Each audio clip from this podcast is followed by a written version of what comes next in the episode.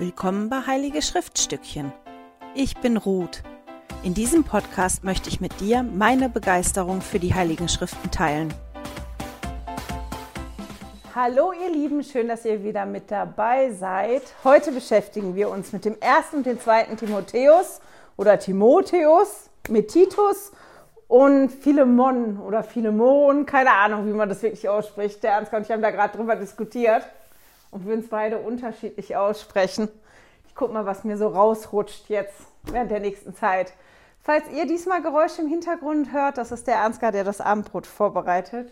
Ich war nämlich unterwegs und wir haben Hunger, deswegen läuft es heute parallel.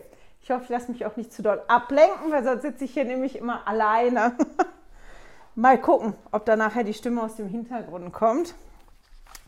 Bevor wir einsteigen in die vier Briefe sind das ja, kommt wieder der Jesus der Woche. Heißt, alle Namen, Titel und Umschreibungen von Jesus, die ich gefunden habe und die wir bis jetzt noch nicht im Neuen Testament hatten.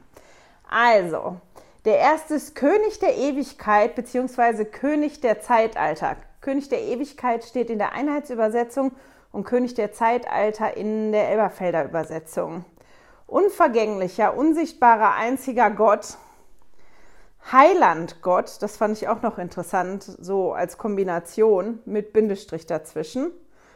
Gott, also dass wirklich Gott gesagt wird dazu, das hatte ich auf meiner Liste auch noch nicht. Dann haben wir den Mittler zwischen Gott und den Menschen, ist auch ein schöner Name. König der Könige und Herr der Herren, ist eigentlich was, was man aus Jesaja kennt, aber im Neuen Testament hatten wir das auch noch nicht. Dann kommt eine Umschreibung, und zwar der allein die Unsterblichkeit besitzt, dann der in unzugänglichem Licht wohnt und den kein Mensch gesehen hat, noch zu je, boah, den kein Mensch gesehen hat, noch je zu sehen vermag. Das sind die, die ich gefunden habe diese Woche. Sind ein paar schöne dabei.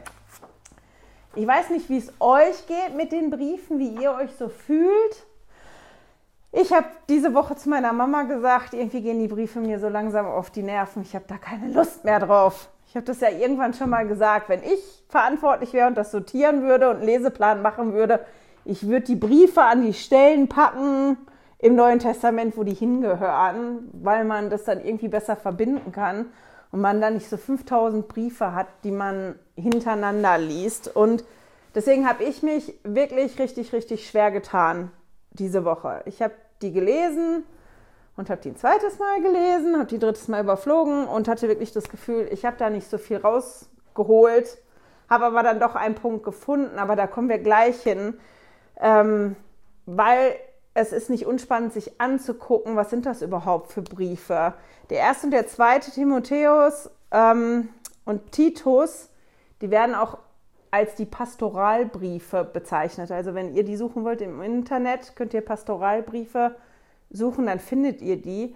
Und zwar, weil das diesmal keine Briefe an eine Gruppe oder an eine Gemeinde ist, sondern an einzelne Personen, an den Timotheus und an den Titus. Und es darum geht, dass Paulus die da belehrt, wie die am besten ja ihre Gemeinde führen, also ein Pastor sein können oder ein Bischof sein können, dieser Leiter der Gemeinde sein können. Der gibt ihnen halt Ratschläge für die Problemsituationen, die da sind. Jetzt sind das auch drei Briefe, wo im deutschsprachigen Raum die meisten Gelehrten meinen, dass Paulus nicht wirklich der Autor gewesen ist, dass das entweder ein Paulus Schüler war oder sogar jemand, der eine ganze Weile später das geschrieben hat. Ähm, es gibt Argumente dafür, es gibt aber auch Argumente dafür, dass Paulus das geschrieben hat. Ich mache das hier wie bei allen anderen Briefen auch. Ich spreche da jetzt einfach drüber, als wenn Paulus das geschrieben hätte, weil ich bin ja keine Bibelgelehrte, ich habe keine Ahnung, ich habe nur die Infos, die ich gelesen habe, darüber. Also, ich habe gedacht, ich erzähle mal ein bisschen was zu ähm, den drei Personen, die die Briefe geschrieben bekommen haben. Von Timotheus oder Timotheus, weiß ich jetzt gar nicht, haben wir ja schon ein paar Mal gelesen. Der ist teilweise auch wie Mitunterzeichner unter den Briefen von Paulus. Der ist wirklich ein, ein, Mitarbeiter von Paulus gewesen, der hat mit Gemeinden gegründet, der ist mit Paulus gereist während der Missionsreisen und war auch ein enger Vertrauter. Und als Paulus im, im Hausarrest gesessen hat in, in Rom, da hat er den Timotheus nach Ephesus geschickt, weil es dort Probleme gab. Das war da so, dass ähm, eine Gruppe korrupter Gelehrter sich da Einfluss verschafft haben und die die Lehre verfälscht haben, die ganz andere Sachen ja gepredigt haben und dass da wirklich Spaltung und richtig Unruhe entstanden ist und deswegen weil Paulus ja nicht weg konnte, der saß ja im Hausarrest, hat er seinen Vertrauten und seinen langjährigen Mitreisenden und Mitarbeiter nach Ephesus geschickt, um ja zu probieren, das da zu regeln, dass das wieder in, in Ordnung kommt. In 1. Timotheus, das ist so ein Brief, wo Paulus wirklich wie nachhakt, wie läuft es und wo der nochmal Anweisungen gibt. Der zweite Brief an Timotheus, der ist, wenn man davon ausgeht, dass Paulus den wirklich geschrieben hat, oder wenn man sich die Briefe jetzt so in der Gesamtheit anguckt, ist es der letzte Brief von Paulus. Und Paulus sitzt da mal wieder im Gefängnis. Man ist sich nicht ganz sicher, ähm, zu welchem Zeitpunkt. Entweder könnte es sein, dass der noch wie am Anfang im Hausarrest gesessen hat. Wahrscheinlicher ist aber, dass der nach dem Hausarrest ist der ja freigekommen. Der hat noch eine ganze Weile, ist der weitergereist und hat missioniert und so und hat dann nach dieser, nach der Freilassung und noch nach Dienst, den er getan hat, ist er halt nochmal verhaftet worden. Und diese letzte Verhaftung, da war die Situation von Paulus halt nicht so gut wie bei dem Hausarrest. Und deswegen, wenn man das liest, sprechen mehr Argumente dafür, dass Paulus diesen letzten Brief halt zu der Zeit geschrieben hat. Deswegen ist das ja dann auch in der Zeit der letzte Brief. Und ähm, Timotheus scheint immer noch, oder schon wieder, das weiß ich jetzt auch nicht, in Ephesus zu sein. Und das ist so ein bisschen der Hintergrund zum ersten und zum zweiten Timotheus. Kommt halt ein bisschen viel Hintergrund, aber es sind ja auch vier Briefe an drei verschiedene Personen. Titus war ein griechischer Nachfolger von Jesus und war auch jahrelang Mitarbeiter und Vertrauter von Paulus und hat Paulus wohl aus einigen Krisen geholfen. Und Paulus hat Titus nach Kreta geschickt. Titus war auf Kreta, als Paulus diesen Brief geschickt hat. Und ähm, Titus sollte da Ordnung in, in wie hat hier die vom Bibelprojekt haben das gut ausgedrückt. Die haben gesagt, er sollte Ordnung in ein Netzwerk von Hausgemeinschaften bringen. Der, soll, der sollte das wieder herstellen.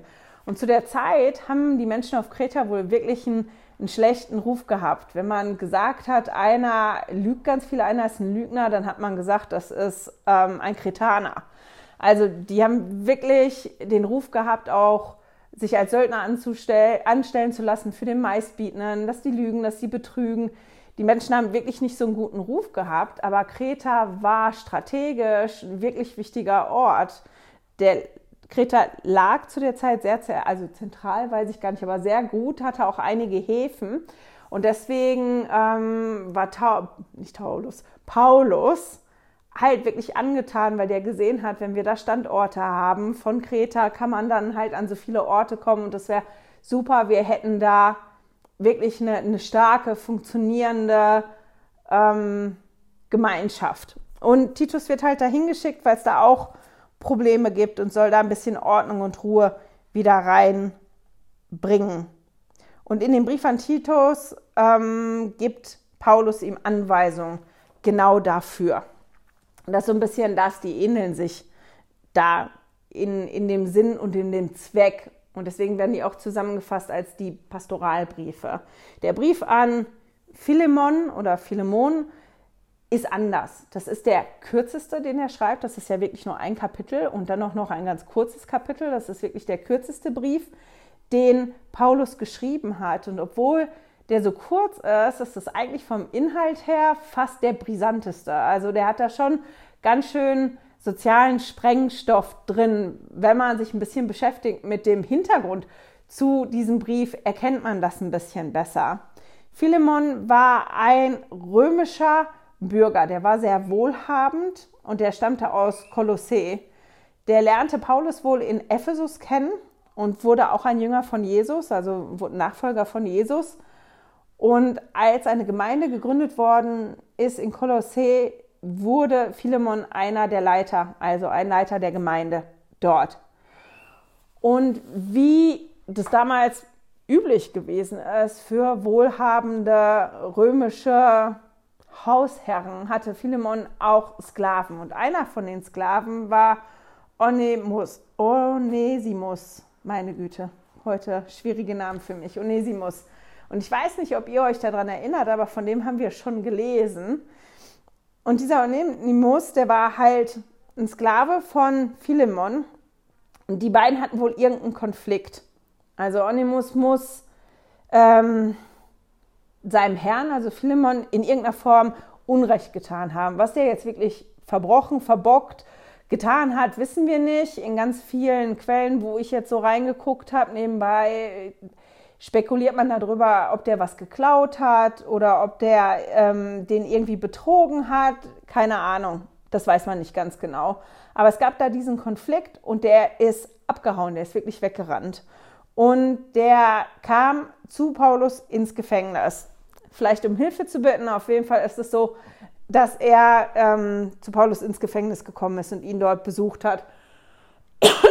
Wobei ich da auch verschiedene Theorien gehört habe. Ich habe ähm, Gerade wenn man so englischsprachige ähm, Dinge sich anguckt, wie die von Don Mistis äh, in dem Video von vor vier Jahren, das von diesem Jahr habe ich noch gar nicht geguckt, aber die sprechen auch davon, dass das kein Sklave gewesen ist, sondern irgendwie ein Hausdiener und dass der selber irgendwas verbrochen hat und selber ins Gefängnis gekommen ist. Die Quellen, die ich jetzt hatte hier aus dem deutschsprachigen Raum, heißt vom äh, Bibelprojekt aus meiner Studienbibel äh, auf Wikipedia, die sprechen alle davon, dass der wirklich ein Sklave gewesen ist, der einfach weggelaufen ist und ähm, Paulus besucht hat im Gefängnis, aber nicht selber im Gefängnis gesessen hat. Aber ich weiß es nicht genau, also entweder das eine oder das andere. Der ist auf jeden Fall bei Paulus da im Gefängnis gewesen, hat Paulus da besucht oder saß da selber drin. Und während der Zeit, die er dort gewesen ist, ist er, hat er sich bekehrt. Und er ist auch ein Nachfolger von Jesus geworden. Und der war eine ganz, ganz tolle Hilfe für Paulus dort. Der war eine große Unterstützung, ein toller Mitarbeiter, die haben sich wirklich zu schätzen gelernt. Und das brachte Paulus halt in eine schwierige Situation, in so eine Konfliktsituation, weil er kannte ja Philemon und er wusste eigentlich, sollte Onimus Onesimus zurückgehen, ähm, der war aber so ein guter Mitarbeiter und der wusste, wenn der Onesimus zurückgeht, dass das wirklich Schwierigkeiten geben kann. Auch weil äh, Philemon wirklich das Recht gehabt hätte, als der Herr den zu bestrafen in irgendeiner Form, den einsperren zu lassen. Ich weiß nicht, ob er den hätte umbringen lassen können, keine Ahnung. Aber das war halt nicht ganz so einfach. Aber Paulus hat den halt auf einer anderen Art und Weise kennengelernt und, und war halt dann jetzt in dem Konflikt, wie gehe ich denn jetzt damit um? Für mich ist es ein geschätzter Mitarbeiter, aber da gibt es diesen Konflikt und dieser Konflikt sollte eigentlich ähm, gelöst werden. Und das geht er an in dem Brief, den der schreibt an den ähm, Philemon. Und er schickt dann nachher den Onesimus mit diesem Brief dahin. Und wenn man dann den Brief liest, kriegt man mit, wie geschickt Paulus das macht. Er macht das wirklich hervorragend. Und der Inhalt ist insofern ähm, ja explosiv, kann man schon sagen, weil der so die Römung, äh, die Ordnung von der römischen Hausgemeinschaft eigentlich ähm, ja durcheinander bringt oder in Frage stellt, zumindest in der Situation.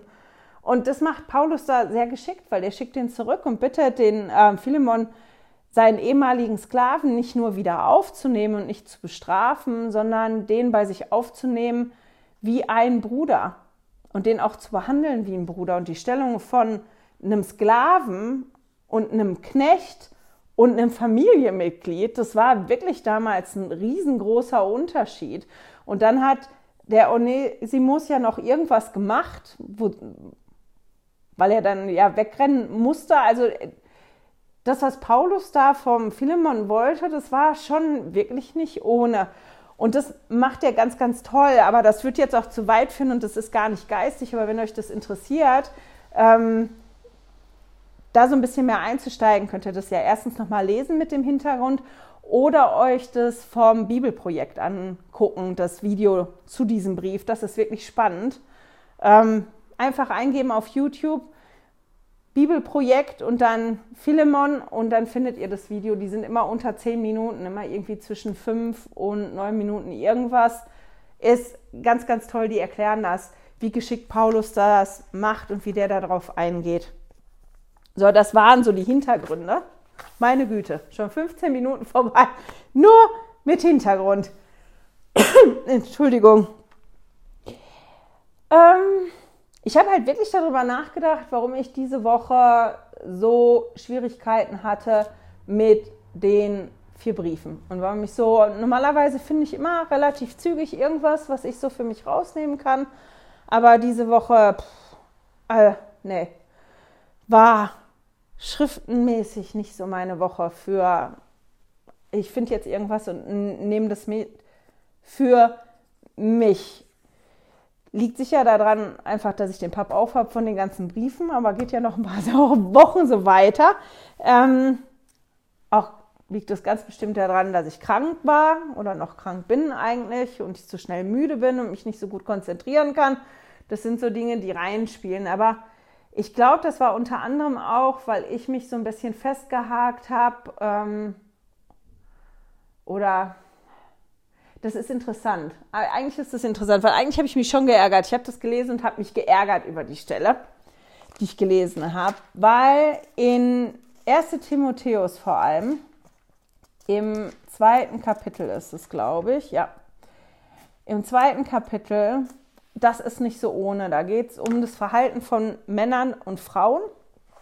Und die Stelle ähm, wird gerne benutzt, um zu begründen, warum Frauen in der Kirche nicht lernen sollten, warum die still und leise sein sollten. Und das ist interessant, weil ich habe mich eigentlich vor vier Jahren schon damit auseinandergesetzt ähm, und habe mir das angeguckt. Hat Paulus das wirklich so gemeint oder wie hätte Paulus das meinen können? Wie ist das?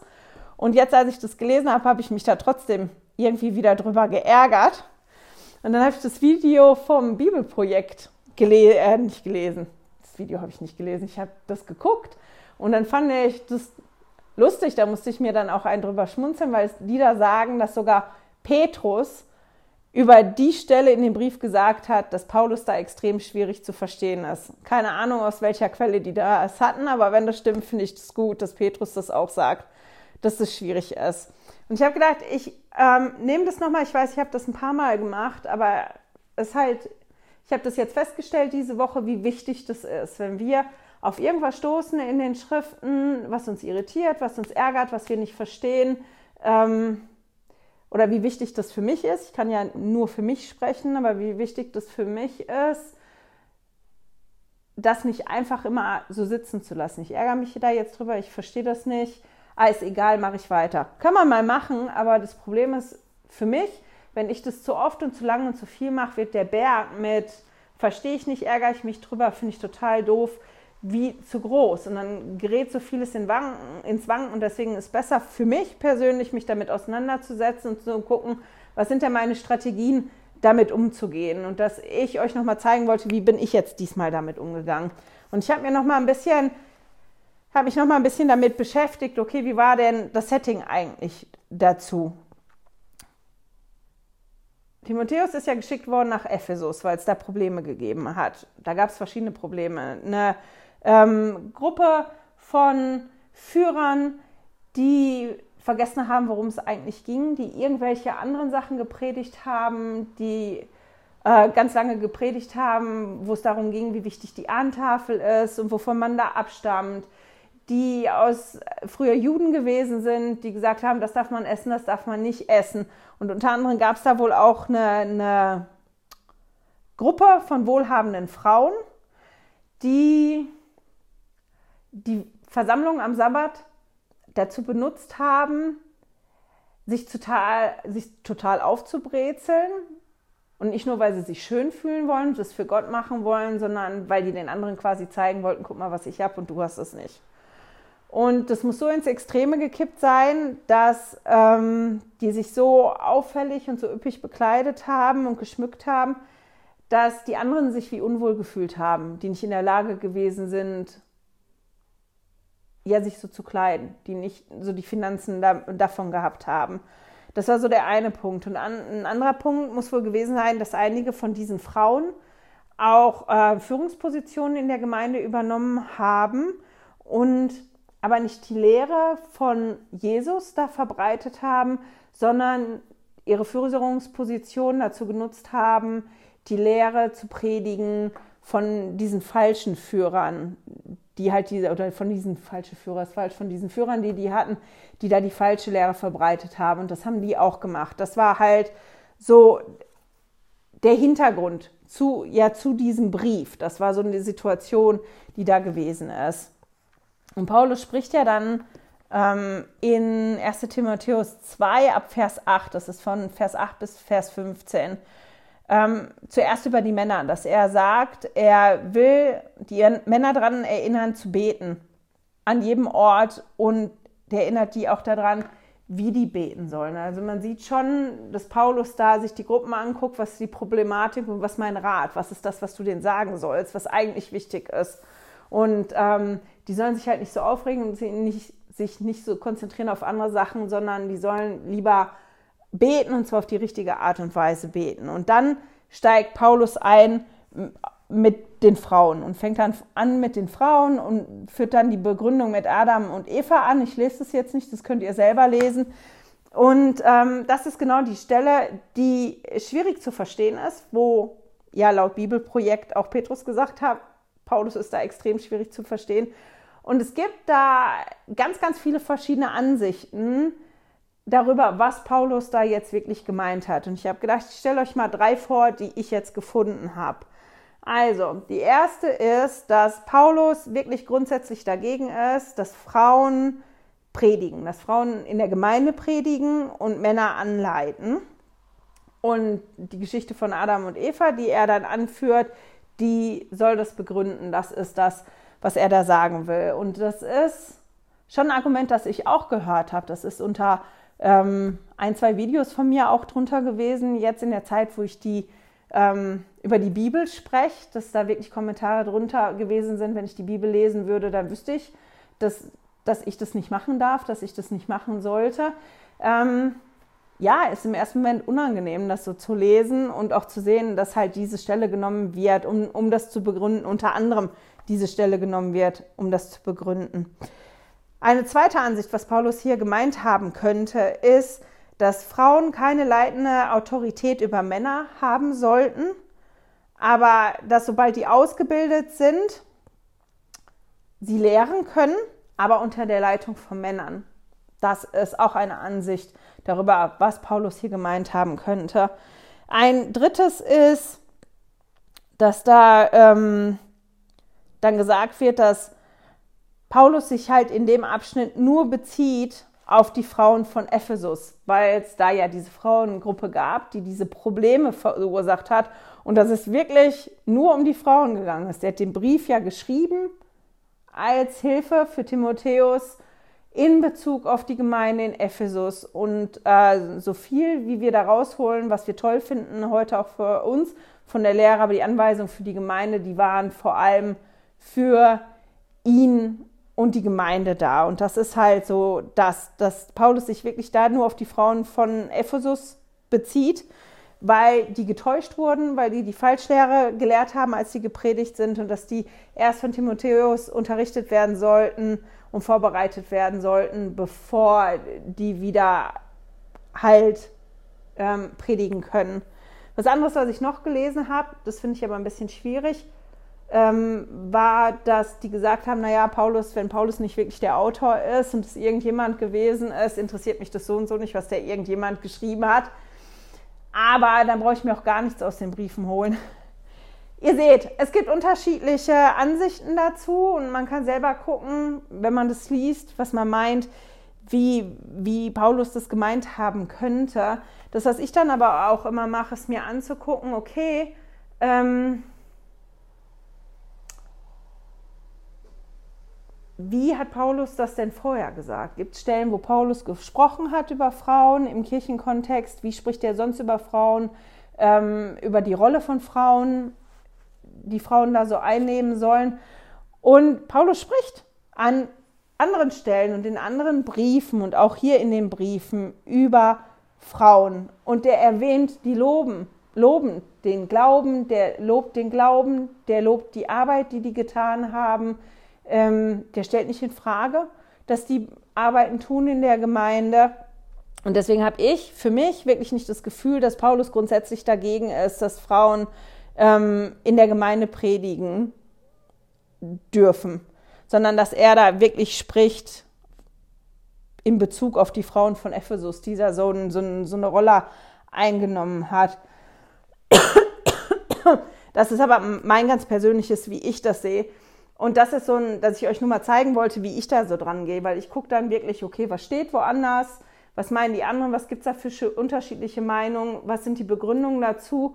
Und wir haben ja jetzt schon eine ganze Menge gelesen. Wir haben ja das Alte Testament gelesen, wir haben geguckt, wie waren die Rollen da. Wir haben das gelesen, was Jesus gesagt hat und wie Jesus umgegangen ist mit Frauen. Und wir haben ja auch schon wirklich genug von Paulus gelesen, um zu gucken, ähm, was hat denn Paulus vorher gesagt? Was meint er denn da vorher zu, um zu gucken, okay, aber eigentlich hat er das so gesagt, das wäre jetzt sehr komisch, wenn er auf einmal was ganz, ganz anderes sagen würde. Und das ist das, wie ich das für mich ein bisschen eingeordnet habe. Aber ich fand halt spannend zu sehen bei mir, obwohl ich das auch schon vor vier Jahren so ähnlich gemacht habe, dass als ich das jetzt wieder gelesen habe, ich wieder diesen Kloß im Hals hatte oder und eigentlich so ein bisschen stinkig war, eben vielleicht auch, weil ich das erlebt habe jetzt in den ähm, letzten Monaten, dass mir das wirklich unter die Videos drunter geschrieben worden ist. Naja, wenn du die Bibel kennen würdest, wüsstest du, ähm, du sollst es nicht machen. Und deswegen, ja, ist es manchmal nicht ganz so einfach. Jetzt kommen wir aber dazu, was ich dann doch noch gefunden habe, was ich für mich mitnehmen kann. Ich habe dann durchgeblättert, weil ich wirklich überlegt habe, mache ich diese Woche überhaupt ein Video, weil ich habe da wirklich ich finde nichts, ich kann gar nichts mitgeben. Und dann habe ich nochmal durchgeblättert und geguckt, was habe ich denn markiert für mich. Ich habe ja so bestimmte Themen, die ich dann markiere. Und dass mir ein, ähm, ein paar Schriftstellen, die sind mir aufgefallen und die wollte ich einmal vorlesen. Und zwar ist das 1. Timotheus 1, die Verse 4 bis 6. Und die lese ich einmal jetzt aus der Elberfelder und dann aus der Guten Nachricht Bibel. Genau, erst die Elberfelder.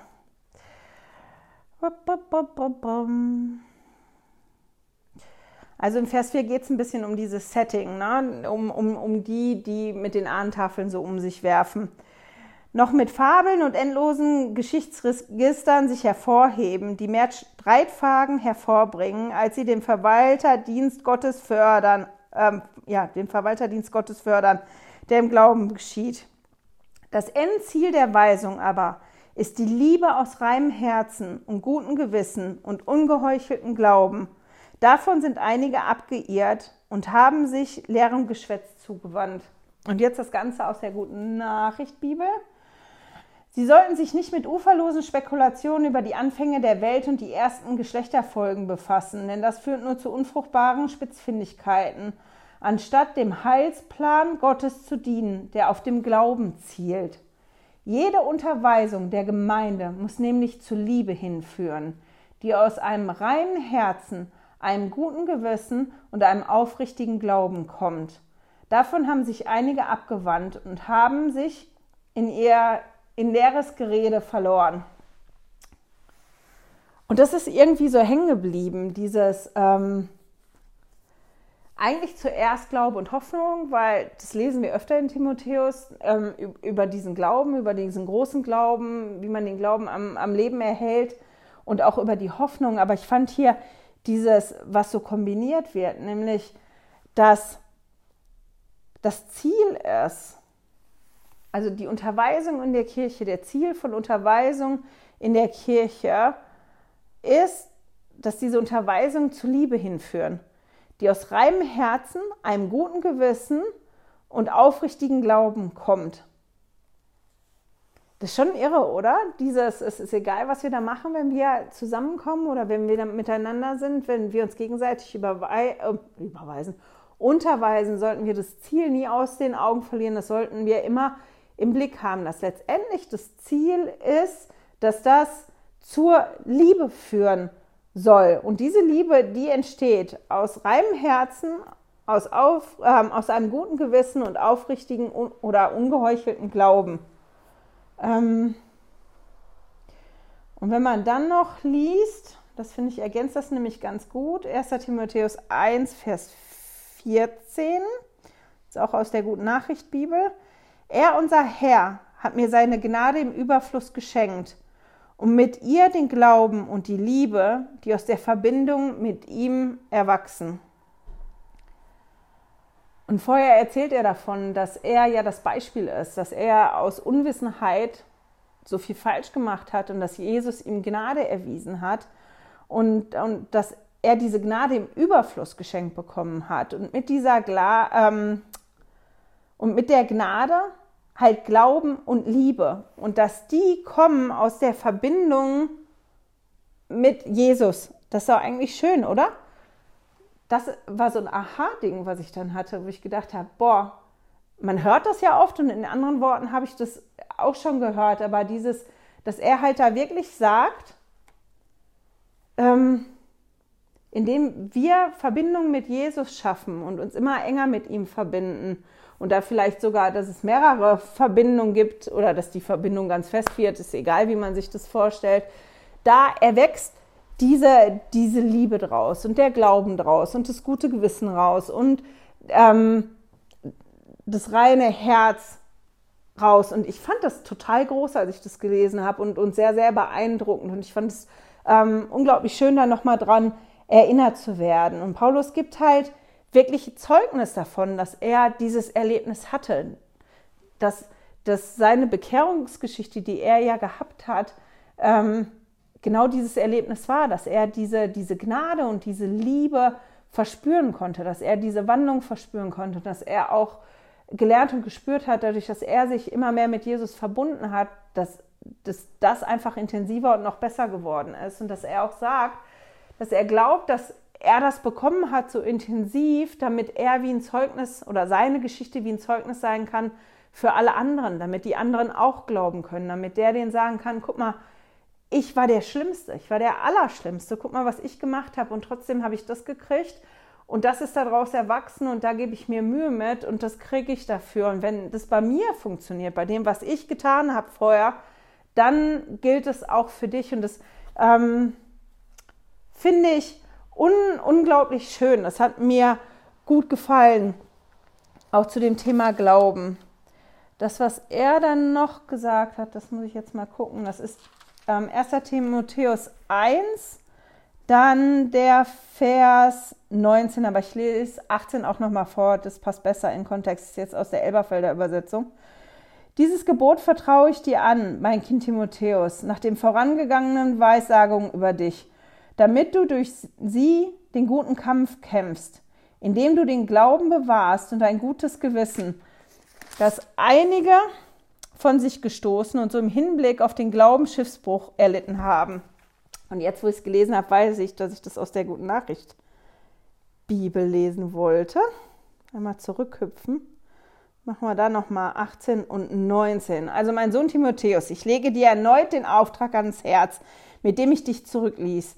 Er entspricht den prophetischen Worten, die über dich ergangen waren. Erinnere dich an sie und schöpfe aus ihnen Kraft für den guten Kampf, den du zu kämpfen hast. Bewahre den Glauben und ein reines Gewissen.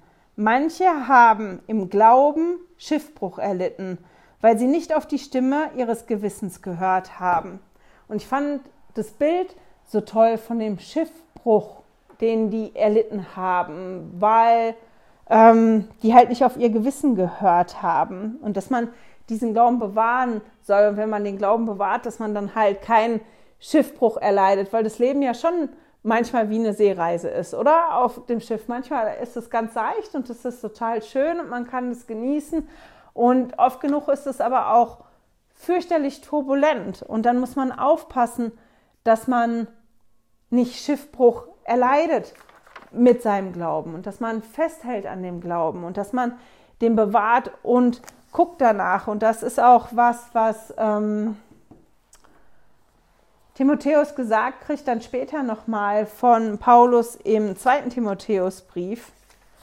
Das ist im der zweite Timotheus Kapitel 1, dann die Verse 5 bis 7, wo ähm, Paulus, die Bibeln wollen heute nicht so wie ich, mal schnell jetzt hier machen, wo Paulus ähm, in der Einleitung ihn nochmal erinnert, wo Timotheus sein Glauben her hat. Und das ist auch wunderschön. Das ist 2. Timotheus 1, Verse 5 bis 7, wenn ich das richtig aufgeschrieben habe. Ich habe deinen aufrichtigen Glauben vor Augen, denselben Glauben, der schon deiner Großmutter Lois und deiner Mutter Eunike, der, boah, nochmal von vorne. Ich habe deinen aufrichtigen Glauben vor Augen, denselben Glauben, der schon in deiner Großmutter Lois und in deiner Mutter Eunike lebte und der nun, da bin ich ganz sicher, auch in dir lebt. Darum ermahne ich dich, Lass die Gabe wieder aufleben, die Gottes Geist in dich gelegt hat und die dir geschenkt wurde, als ich dir die Hände auflegte. Denn Gott hat uns nicht einen Geist der Feigheit gegeben, sondern den Geist der Kraft und der Liebe und der Besonnenheit. Und ich fand das so total schön. Erstens, dass Paulus Timotheus daran erinnert, wo er herkommt und dass er ja schon als Kind Beispiele gesehen hat von starken Glauben und gelebten Glauben und er ihn auch daran erinnert, ich habe deinen Glauben vor Augen. Und dann später kommt noch auch ähm, die Erinnerung, halte dich daran fest. Und ich finde das ganz toll und auch ganz wichtig für alle von uns, weil unser Leben ja oft stürmisch ist und oft Dinge sind, die uns erschüttern oder die schwierig sind. Und dass das nicht immer so einfach ist, daran festzuhalten. Und es ist nicht immer so einfach, nicht Schiffbruch zu erleiden, da zu kämpfen und weiterzumachen und sich festzuhalten daran, auch wenn man Fragen hat oder wenn man verletzt worden ist oder wenn Dinge ganz schief laufen, wenn man ja was nicht begreift oder wenn man sich die Welt heute anguckt und anguckt, was im Moment ähm, wirklich in unserem näheren Umfeld los ist auf der Welt, dass man da trotzdem dran festhält, dass ich daran glaubt, dass, dass es einen Gott gibt, der uns alle liebt und der das Beste für uns alle haben will. Und ähm, ja, ich finde, das ist schon so eine Zeit, wo, wenn man nicht aufpasst, man in Schwanken geraten kann und wo das schwierig werden kann, nicht Schiffbruch zu erleiden. Und deswegen fand ich das wahrscheinlich dann auch so toll jetzt beim fünften Mal drüber gehen, dass mir das dann doch noch entgegengefallen ist, dass ich daran erinnert worden bin, wie wichtig der Glaube ist und wie wichtig das ist, ähm, mich zwischendrin auch mal damit zu beschäftigen und mich mal zu fragen, wie sieht es denn aus mit meinem Glauben und was brauche ich denn, damit mein Glauben ähm, ein aufrichtiger und ein ungeheuchelter wird und dann auch bleibt und der stark bleibt, damit ich dann auch mit einem reinen Herzen, wie sieht es mit meinem Herzen aus und wie sieht es mit meinem Gewissen aus, ähm, damit ich halt zu dieser Liebe hinkommen. Und wenn ich in der Kirche unterrichte, ich unterrichte im Moment die PV-Kinder, ähm, dass ja, das, das, was ich bringe, halt, das, ich glaube, das ist gar nicht schlecht, das so im Hinterkopf zu haben, was im Prinzip denn eigentlich das Ziel ist. Klar, es ist toll, denen zu sagen, guck mal, was da in den Briefen drin gestanden hat, aber das Ziel ist halt wirklich, ähm, dass wir alle zu dieser Liebe für, äh, kommen können, dass wir alle diese Verbindung mit Jesus bekommen können, dass wir so eng gebunden sind an Jesus Christus und durch ihn dann diese Gnade und diese Liebe spüren können und durch ihn ja auch wieder zurück zum Vater im Himmel kommen können. Und das ist das, was halt trotzdem toll ist in den Briefen, auch wenn sie mir eigentlich auf den Nerv gehen, dass die schon, ups, die Fliege nervt, die mich hier umschwirrt. Ähm, das ist halt das Tolle in den Briefen, dass bis jetzt ja Paulus uns immer daran erinnert, ne? was hat Jesus für uns getan, wie wichtig das für uns ist und, und er uns auch immer wieder daran erinnert, guck mal, das ist das Ziel Und das sind all die Punkte, tak, tak, tak, tak, tak, die euch helfen können, dass ihr da hinkommt und dass ihr nicht unterwegs mit eurem Glauben Schiffbruch erleidet. So, das war's. Das war jetzt viel mehr und viel länger, als ich gedacht habe, dass ich werden würde. Ich hoffe, ich war nicht zu konfus und ihr versteht, was ich meine. Ich denke, wir sehen uns nächste Woche wieder. Ich hoffe das, dass ich das schaffe, nächste Woche ein Video vorzubereiten. Mein restliches Jahr bis zum Ende des Jahres ist voll mit ganz, ganz vielen Dingen, die ich eigentlich tun sollte. Ich gucke, was ich schaffe oder was ich nicht schaffe. Ich wünsche euch eine wunderschöne Woche und ich hoffe, wir hören und sehen uns nächste Woche wieder. Tschüss! Hey, danke fürs Zuhören. Dieser Podcast ist die Audiospur von meinem YouTube-Video. Wenn du mich also nicht nur hören, sondern auch sehen möchtest, findest du mich auf YouTube unter Heilige Schriftstückchen. Melde dich auf www.heiligeschriftstückchen.ch für meinen Newsletter an und erhalte Zitate und Links passend zu jeder Episode. Außerdem findest du mich auf Facebook und Instagram, auch unter Heilige Schriftstückchen. Auf Instagram allerdings mit UE statt mit Ü.